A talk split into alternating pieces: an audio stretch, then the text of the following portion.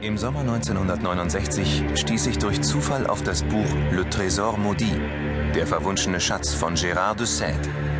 Eine spannende Mischung aus historischen Tatsachen, Krimi und Mutmaßung. Der verwunschene Schatz war Ende des 19. Jahrhunderts vom Pfarrer in Rennes-le-Château entdeckt worden, nachdem er in seiner Kirche kryptische Dokumente gefunden und entschlüsselt hatte. Zwei von ihnen hatte de Sade in seinem Buch zitiert, ohne allerdings ihre geheimen Botschaften wiederzugeben. Warum hatte er sie nicht veröffentlicht? Die Geschichte ließ mich nicht mehr los. Immer wieder wurde ich auf neue Hinweise in den Dokumenten aufmerksam, so dass sich in mir der Wunsch regte, diesem Geheimnis mehr Zeit zu widmen, als es mir meine Tätigkeit als Drehbuchautor gestattete. Im Spätherbst 1970 schlug ich deshalb dem Produktionsleiter der BBC-Serie Chronicle den Stoff als Thema für einen Dokumentarfilm vor. Er war sofort begeistert. Ende 1970 traf ich de Sade und fragte ihn, warum haben Sie die geheime Botschaft der Urkunden nicht veröffentlicht? Nachdem er zuerst nur ausweichend antwortete, erklärte er, weil wir dachten, es könnte jemanden wie Sie interessieren, sie selbst herauszufinden. Das deutete ich als Hinweis, dass dieses Geheimnis aus mehr bestand als nur einem verlorenen Schatz. Während ich 1971 den Chronicle-Film vorbereitete, lieferte de neues Material. So sandte er uns den Text einer verschlüsselten Botschaft zu, in der von den Malern Poussin und Teunier die Rede war.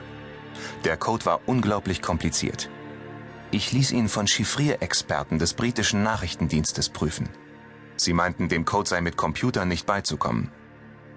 Dann ließ de Sade eine zweite Bombe hochgehen. Es gab ein Grabmal, das dem in Poussins berühmtem Gemälde Les Bergers d'Arcadie, die Hirten in Arkadien, täuschend ähnelte.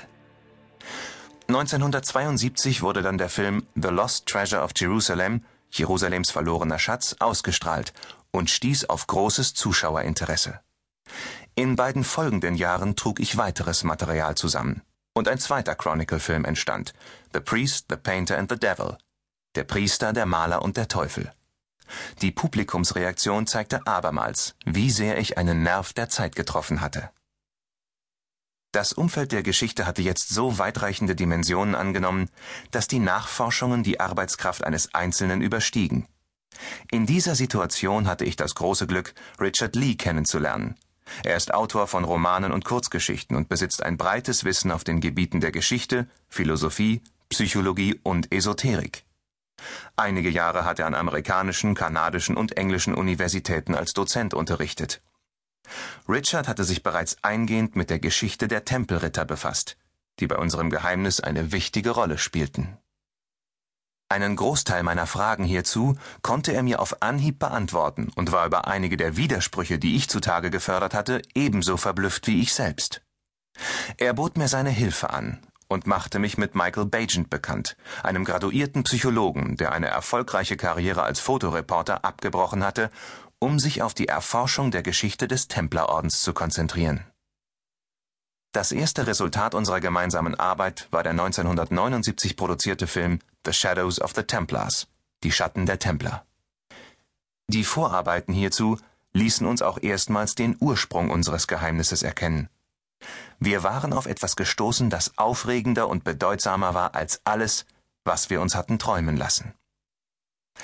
Meinen ersten Film beschloss ich 1972 mit den Worten etwas Außergewöhnliches wartet nur darauf, noch entdeckt zu werden. Und in nicht allzu ferner Zukunft wird dies auch geschehen. Im Folgenden versuchen wir, dieses etwas zu klären und die atemberaubende Geschichte seiner Entdeckung zu erzählen.